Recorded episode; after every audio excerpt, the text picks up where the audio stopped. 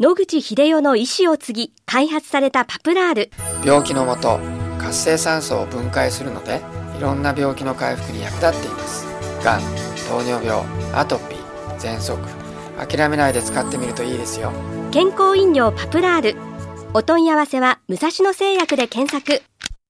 白川先生おはようございます。おはようございます。今週もお話をどうぞよろしくお願いいたします。はい、よろしくお願いいたします。これまでずっとアトピー性皮膚炎のお話を伺ってきたんですけれども、はい、今日はアトピー性皮膚炎が夏に悪化する人、冬に悪化する人、はい、それぞれの理由と対処方法についてお尋ねしたいと思います。はい、まずですね、夏に悪くなる人は、我々の観察が正しければ、やっぱり汗を大量にかく人が多いようです。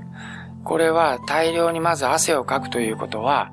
菌を撲滅するという意味では大変効果的なことだと思います。なぜかというと、皮膚の表面は、あの、一般には汗が出ることによって、酸性アルカリ性の pH を酸性側に強く傾けてですね、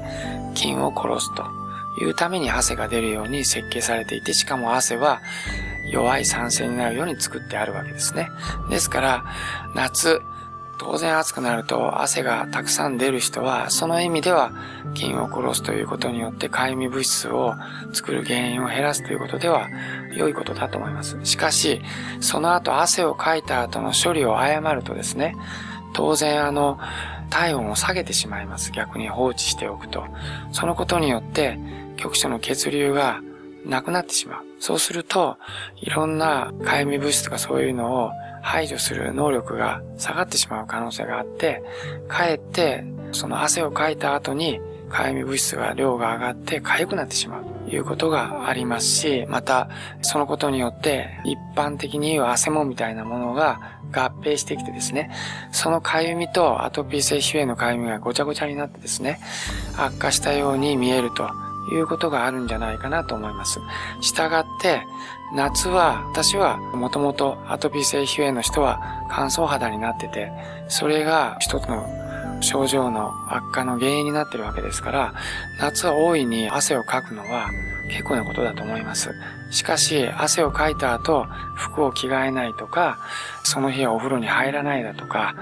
処理をきちっとしておかないと、かえって逆効果になることがあると思うので、私はそういうことがきちっとおできになるんであれば、むしろスポーツとかをですね、なさって、大いに汗をかいていただいた方がよろしいんじゃないかなと思っています。終わった後の処理をきっちりすると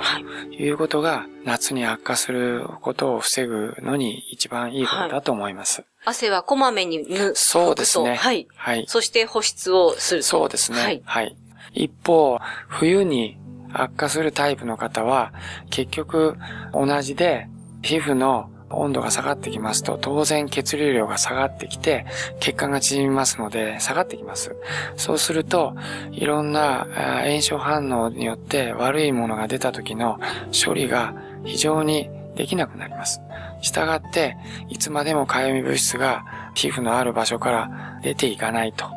いう可能性がありますので、非常に悪くなると。こういう方は、薄着のタイプの方とか、そういう方に多いです。逆に、冬は暖房がかかってますので、先ほどの夏の場合と同じで、むやみやたらとあの、厚着しておりますと、汗をかきまして、それがさっきのあの、夏のかゆみと同じようになる場合があります。冬の場合は夏と違って、汗かいた後、こまめにあの、汗の処理をするということができにくいですね。ですので、こういう場合逆に冬、暖かすぎるところにいたために帰って長袖の下着を着て、その上に何枚も着て、それでもって暖房のバッチリ効いたようなところにいれば、動いてなくても座ってるだけでも汗はかきます。で、それがうまく処理できないと、ずっとあの、皮膚が湿った状態が続いて、それを乾燥させるために急速に冷えてきます。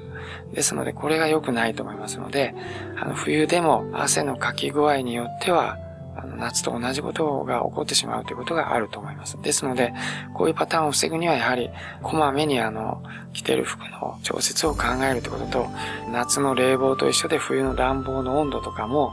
やや低めにするとかですね。そういう形でコントロールする方がいいと思います。はい。結局、夏でも冬でもですね、やはり体温を自ら下げてしまう。そのことによって皮膚も下がってしまう。そのことが回り回って結局のところ根本的原因で血流循環が悪くなって、はい、かゆみ物質が局所に留まって書いてしまう。そのことによってまた悪いサイクルが回すという、はい、結局一緒のことだと思いますけどね。はい。はい。つまりは、そのアトピー性皮膚炎の人は、えー、血流不足と、表面の皮膚のですね、はい、細胞が来てきちっとした処理もできないし、悪いものを運び出すこともできないと。はい、そのことが一つの基本的な弱点になっているとは思います。はい。はい、つまり血流を良くするためには体温を上げるということがそうですね。はい。非常に重要なことで、癌とかでもですね、温熱治療の重要性は近年、あの、皆さんに受け入れられるようになってきましたけども、はい、他の病気、アトピー性皮膚炎や糖尿病でも、結局体温を上げて、きちっと酵素を100%動かすようになれば、悪いものを処理できると。結局、アトピー性皮膚炎でも糖尿病でも何でもそうですけど、その体にとってためにならない遺伝子が十分活躍すると悪い物質が溜まって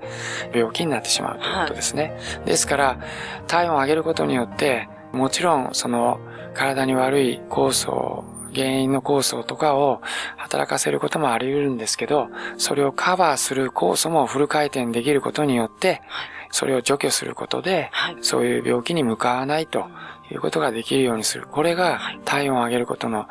意味であり、そのことによって病気を軽くする、あるいは病気にならないようにするという非常に重要なことだと思います。はいありがとうございます。はい、この話の続きはまた来週お願いいたします。はい、お話の相手は FM 西東京の飯島千尋でした。はい